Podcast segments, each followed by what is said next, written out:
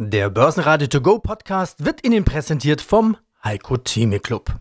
Werden Sie Mitglied im Heiko Theme Club. heiko-theme.de Der Börsenpodcast. Börsenradio Network AG. Das Börsenradio. Marktbericht. Im Studio Sebastian Leben und Peter Heinrich. Außerdem hören Sie Vermögensverwalter Johannes Hirsch zu Tech-Werten und BioNTech, den Contrarian Herbert Schmal von der Erste Asset Management zur Frage Kaufkurse oder eher Risikokurse, Wikifolio-Trader Horst Albert zu zwei seiner Top-Aktien im Wikifolio und den iFinio-Gründer und Vorstand Stefan Kempf zur verdoppelten Gesamtleistung im Jahr 2021. Sie hören Ausschnitte aus Börsenradio-Interviews. Interviews in ausführlicher Version finden Sie auf börsenradio.de oder in der Börsenradio-App. Neue Woche und viel bessere Stimmung an den Börsen. Hat vermutlich nichts mit dem Go zur Ampelkoalition zu tun, die ist eher eine Randnotiz. Eher mit den Rückgängen der letzten Woche. Die Käufer sind wieder da. Der DAX steigt plus 1,4% auf 15.380 Punkte. Die Angst vor Omikron scheint sich abzuschwächen, was man an deutlich steigenden Corona-Verlierern wie der Lufthansa sieht. Der ATX in Wien stieg plus 1,3% auf 3.745 Punkte, der ATX Total Return auf 7.612 Punkte. Ich bin Schmarl Herbert, momentan tätig als Fondsberater für zwei Fonds, global gemischte Fonds der ersten Asset Management und war früher natürlich sehr viel auch in der direkten Kundenberatung im Aktienbereich tätig, bin eigentlich in allen Assetklassen im Anlagegeschäft tätig, weil ich so einen Multi-Asset-Fonds auch berate. Na dann würde ich sagen, beraten Sie uns doch mal, wo stehen wir denn an den Börsen? Fallen die Kurse an den Börsen jetzt im November? Jetzt haben wir den ersten Dezemberwoche rum quasi. War es das schon mit der Weihnachtsrallye? Herr Schmal, sind das jetzt Ihre Nachkaufkurse oder Risikokurse? Kurzfristig gesehen würde ich ganz klar sagen Nachkaufkurse. Wir haben am Freitag eine Volatilität und diesen Index schaue ich immer an, den Volatilitätsindex auf die US-Börse. Der hat 30 überschritten und Werte über 30 sind von eigentlich von zehnmal, fast zehnmal gute Kaufkurse, wenn man kurzfristig das nächste Monat ignorieren kann und mittelfristig denkt. Das heißt also ganz klar, die Unsicherheit, die momentan im Markt ist, könnte kurzfristig eine echte Kaufgelegenheit sein. Das letzte Mal, wo wir über 30 waren, war im Jänner und davor im Oktober 2020 und beides waren hervorragende Kaufgelegenheiten. Es sprechen auch, das muss man ja auch sagen, was ich mir immer anschaue, ich habe das beim letzten Interview auch angesprochen, ich schaue mir immer an den Economic Surprise Index von den G10-Staaten.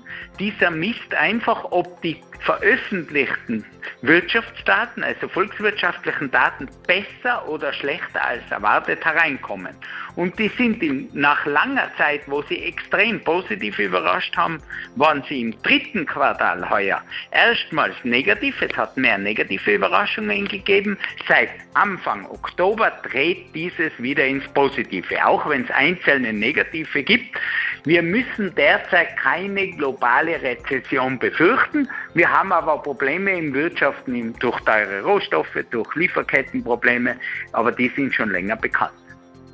Johannes Hirsch, Geschäftsführer im Hause Antea. Was sind Ihre besten Pferde im Stall 2021, was Performance gebracht hat? Zum Beispiel aus dem Bereich Medizin, Medizintechnik, Pharma, so die Ecke? Ja, also da kann man ganz klar BioNTech ähm, nennen, die eben sehr deutlich nach oben gegangen sind. Man muss fairerweise auch dazu sagen, wir hatten zwischenzeitlich mal einen, einen Rückgang bei äh, BioNTech. Der Kurs war ja, ich meine, die Hauptnotiz ist ja ein Dollar, was schon schlimm genug ist, dass bei einem deutschen Unternehmen, dass wir es hier primär mit einer Notiz in Dollar haben, dass dort der meiste Handel ist. Aber wenn man das sich eben anschaut, dass wir ja Anfang August bei 460 Dollar äh, gewesen sind und dann jetzt Anfang November, also nur drei Monate später mal im Tief bei, bei etwas über 200 gewesen sind, dann stellt man eben fest, ja, ja, es ist eben auch ein deutlicher Rückgang, der zwischenzeitlich entstanden ist. Aber wenn wir eben über die Sachen in diesem Jahr sprechen, also wir äh, sind noch gestartet in dieses Jahr bei einem Niveau von ungefähr 80 Dollar und notieren im Moment bei ja, 330, 340, 350 Dollar. Das ist also ein mehr als Vervierfacher. Und insofern äh, kann man ganz klar sagen, BioNTech ist also das, das beste beste Pferd im Stall gewesen mit einem deutlichen Plus. Und es war irgendwo auch absehbar. Und es ist ja eben auch, das Hoch hatten wir ja zu einem Zeitpunkt gehabt, als die Impfquote hier relativ äh, gering gewesen ist und als man auch schon ja gedacht hat, naja, also äh, die ganze Corona-Thematik, die könne man ja vielleicht schon wieder ein bisschen ad acta legen. Also BioNTech wird so als, als äh, Corona-Impfstoff ein Produktunternehmen gesehen, was nicht verkehrt ist, weil nur von der Seite her die Umsätze kommen. Aber das ist ja eigentlich ein Abfallprodukt. Mit der mRNA-Technologie haben wir ja eine, eine Plattform, von der aus vieles anderes kommen kann. Und BioNTech hat ja eben eigentlich auch über die Krebsmittelforschung ist da eben hineingekommen. Und die haben jetzt das Geld bekommen, um an, in ihrem eigentlichen Kernbereich deutlich voranzuschauen. Also vor dem Hintergrund meine ich, dass bei BioNTech also durchaus noch äh, positive Auswirkungen da sind. Und gerade dieser Rückgang, den wir gesehen haben, ist nochmal eine wunderbare Chance gewesen für diejenigen, die das vielleicht vorher verpasst haben, um dort auch nochmal einsteigen zu können. Gewinner im DAX waren die Corona-Verlierer MTU mit plus 5,4%, Airbus mit plus 4,2% und die Deutsche Bank mit plus 4%. DAX-Verlierer waren die typischen Corona-Gewinner mit Delivery Hero mit minus 2,6%, HelloFresh mit minus 2,7% und schlusslich Sartorius mit minus 3,6%. Ja, hallo, ich bin Horst Alber. Ethisch-ökologischer Mix. Schauen wir uns doch noch ein paar Aktien an, die du in deinem Portfolio hast. Zum Beispiel Carbios SA. Was ist das für eine Firma? Ja, Carbios ist ganz interessant. Da bin ich jetzt vor kurzem erst drauf gestoßen. Die habe ich jetzt auch nicht so lange im Wikifolio drin. Das ist eine französische Firma und die haben ein Verfahren entwickelt, wie man aus pflanzlichen Enzymen PET-Kunststoffe wieder recyceln kann also in Einzelteile zerstückeln kann. Und das ist deutlich besser. Bisher wurden diese PET-Kunststoffe, die wurden zerschreddert quasi. Und dann hat man aber, aber nicht solche guten Materialien hat man da herausfiltern können. Und wenn man jetzt diese, diese Kunststoffe, diese PET-Kunststoffe mit diesen pflanzlichen Enzymen zerlegt, dann hat man wieder relativ reine Grundstoffe, aus denen man wieder, sag mal, Plastikflaschen oder so herstellen kann. Und das spart auch Energie und auch der CO2-Ausstoß ist auch deutlich geringer. Also das ist 30 Prozent für die Energie gespart im Vergleich zu dem Granulieren im Moment. Aber die sind ja noch am entwickeln mit diesem Verfahren, vielleicht wird es ja dann sogar noch besser. Und im Moment haben sie so eine Versuchsanlage aufgebaut in Frankreich. Und in zwei, drei Jahren wollen sie eine größere Anlage gebaut haben, die auch deutlich verbessert sein soll. Also das ist quasi erstmal so ein Start-up-Unternehmen, sage ich mal. Ob dann wirklich dabei was herauskommt, ist, weiß man noch nicht so genau. Zeigen. Ja, okay. Daher ist auch relativ klein gewichtet mit 1,7 Prozent. Mein Name ist Stefan Kempf. Ich bin Vorstand, Gründer und großer Aktionär der iFinio AG. Wir bei der iFinio versuchen, Wachstumsunternehmen durch smarte Lösungen digital und bei Finanzierung zu unterstützen. Und deswegen freut es mich sehr, dass ich heute beim Börsenradio hierüber berichten darf. Und wie gut das funktioniert, das sieht man auch mit Blick in Ihre Zahlen. Äh, die letzten Zahlen, die ich gesehen hatte, waren Q3, Q3 2021. Die Gesamtleistung hat sich auf 12,6 Millionen Euro verdoppelt. Habe ich gedacht, boah, das ist ja schon ein ganz schöner Sprung. Aber man muss ja auch bedenken, das Vergleichsjahr, also das Vorjahr, war das erste Corona-Jahr, also das Jahr mit den harten Lockdowns und so weiter. Muss man das berücksichtigen? Wie gut läuft es tatsächlich bei Ihnen? Also Corona war für uns eine Überraschung und ich glaube, keiner kann sagen, er hat Corona vorhergesehen und war darauf vorbereitet. Uns ging es genauso. Das heißt, unsere Kunden haben sich doch gewandelt äh, in der Corona-Zeit. Das heißt, wir haben unmittelbar mit Corona in Q2 hat sich äh, unsere Kundenzusammensetzung erheblich verändert. Das hat erstmal dazu geführt, dass wir einen Umsatzrückgang hatten, weil wir mit bestehenden Kunden teilweise weniger Geschäft gemacht haben, zum Beispiel Kunden, die durch Corona besonders stark betroffen sind. Weil wir aber insgesamt ein stark wachsendes Unternehmen sind, konnten wir durch unser Wachstum den Kundenrückgang oder die Umsatzrückgänge aus Corona relativ schnell wieder kompensieren und sind deswegen dieses Jahr wieder aus meiner Sicht hervorragend unterwegs und hervorragend aufgestellt. Ich bin der Meinung, Corona hat uns natürlich alle überrascht und hat auch uns alle von der Zeit her erstmal ein bisschen zurückgeworfen. Am Ende des Tages bin ich aber der festen Überzeugung, dass Alfinio aktuell besser dasteht wie zuvor, auch wie vor Corona. Die Aussage dazu in der Pressemeldung war, der überproportionale Anstieg ist insbesondere auf die hohe Nachfrage seitens E-Commerce-Unternehmen nach Fine-Trading-Lösungen zurückzuführen. Ja, E-Commerce und alles Online-Handel, ähnliche dürfte in der Corona-Zeit ja boomen. Da haben wir schon wieder dieses Stichwort Corona. Da ist das Wachstum und damit auch die Nachfrage groß, denke ich mal. Wer sind denn da Ihre Kunden? Es müsste ja so ziemlich jeder mindestens im Lockdown auf E-Commerce umstellen. Also das ist eben genau der Punkt. In Corona, ich möchte ein Beispiel nennen, haben wir weniger Nachfrage gehabt von zum Beispiel Freiberuflern, die dann doch wieder festgestellt haben, man bekommt als Freiberufler keine Kurzarbeit und sind wieder in eine Festanstellung gewechselt. Auf der anderen Seite war es so, dass natürlich sich die Marktgegebenheiten stark verschoben haben. Die Leute haben mehr Online-Shopping betrieben. E-Commerce-Unternehmen zählten immer schon zu unseren Kunden. Wir finanzieren E-Commerce-Unternehmen seit über fünf Jahren und haben da große Erfahrung. Und insbesondere dieses Geschäft ist natürlich durch Corona stark angestiegen, weil die E-Commerce-Händler natürlich auf eine viel, viel größere Nachfrage gestoßen sind und alle mussten ihre Warenlager aufstocken und ihre Einkäufe erhöhen, hatten aber natürlich so spontan auch alle nicht mehr Geld in der Tasche, um das zu bewerkstelligen. Und deswegen sind viele E-Commerce-Händler zu Alfinio gekommen und haben sich beim Wareneinkauf so unterstützen lassen, dass diese auch die Nachfrage bedienen konnten den Umsatz maximal abschöpfen konnten. Und so haben natürlich äh, sowohl unsere E-Commerce-Kunden äh, von unserer Zusammenarbeit profitiert, als wir auch. Ihre besten Pferde im Stall momentan. Es denn aus bei den Tech-Aktien? Da gibt es eine ganze Reihe von Aktien, die wunderbar gelaufen sind. Und welche waren bei Ihnen die besten?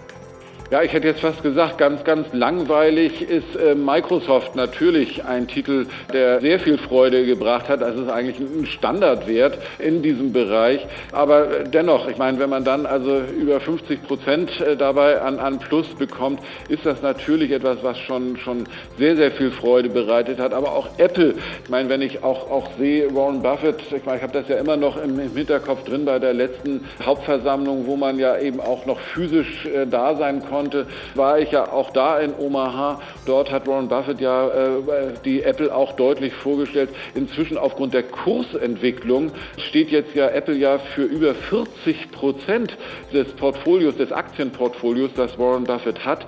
Da trägt das natürlich dazu bei und es sind eben über 30 Prozent, die in diesem Jahr auch gewesen sind. Wie gesagt, die Dollaraufwertung kommt nochmal mit hinzu, was dann eben für uns in, in, in der Euro-Betrachtung über 40 Prozent plus gebracht hat. Also das sind sind ganz klar Highlights und es ist eben interessant, dass es eigentlich in den Bereich der Standardwerte hineingeht, was allerdings eben auch zum Ausdruck bringt, dass wir eben in den USA in den großen Indizes und auch die, die Technologieindizes, aber auch der S&P 500, dass der von relativ wenigen Aktien getragen wurde. Also die breite Masse in den US-Aktien, die sind gar nicht so toll gelaufen, wie man das vielleicht aufgrund der Indizes äh, sehen mag. Es sind wenige äh, Titel, die aber eben eine sehr sehr, sehr hohe Gewichtung haben.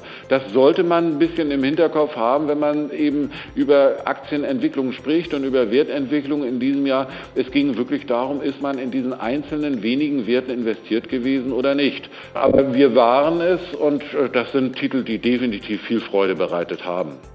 Du hast eine Performance jetzt von über 115 Prozent. Läuft ziemlich gut seit Auflage. Wenn man sich jetzt in deinem Wikifolio umschaut, in der Spalte Trades, dann ist mir aufgefallen, dass du regelmäßig aktiv bist. Was waren so deine letzten Trades? Die letzten Trades waren, waren gewesen, ich habe noch mal ein bisschen aufgestockt, ähm, dieses Play Magnus. Das ist so eine Schachplattform, die ich ganz interessant finde. Ich bin selbst Amateur-Schachspieler. Und jetzt in Corona-Zeiten ist auch gerade so dieses Internetschach unglaublich hochgekommen. Ja, Play Magnus hat auch stark an Wert verloren und zurzeit findet ja die Schachweltmeisterschaft statt.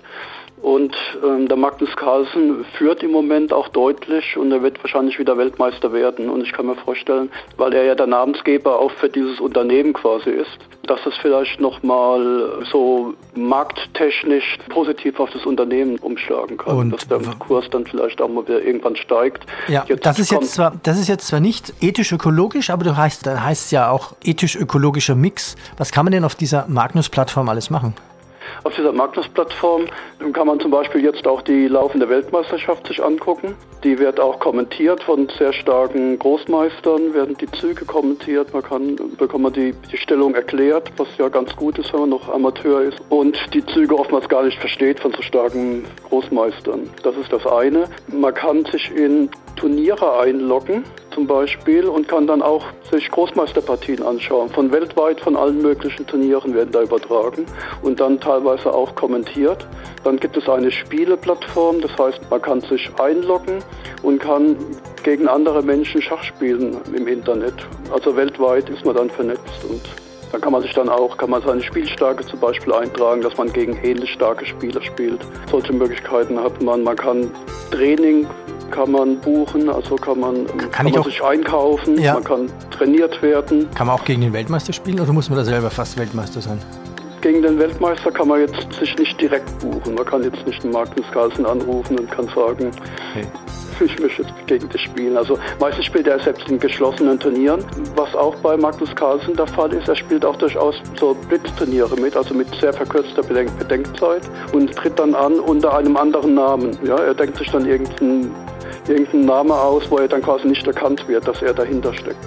Das machen viele Großmeister und Weltklasse-Leute. Also zum richtigen Trainieren oder, oder fit werden. Und, ah, verstehe. Oder zum Spaß einfach mal zum Zeitvertreib.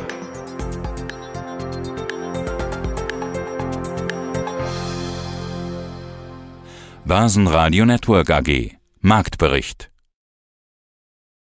Der Börsenradio To Go Podcast wurde Ihnen präsentiert vom Heiko Theme Club.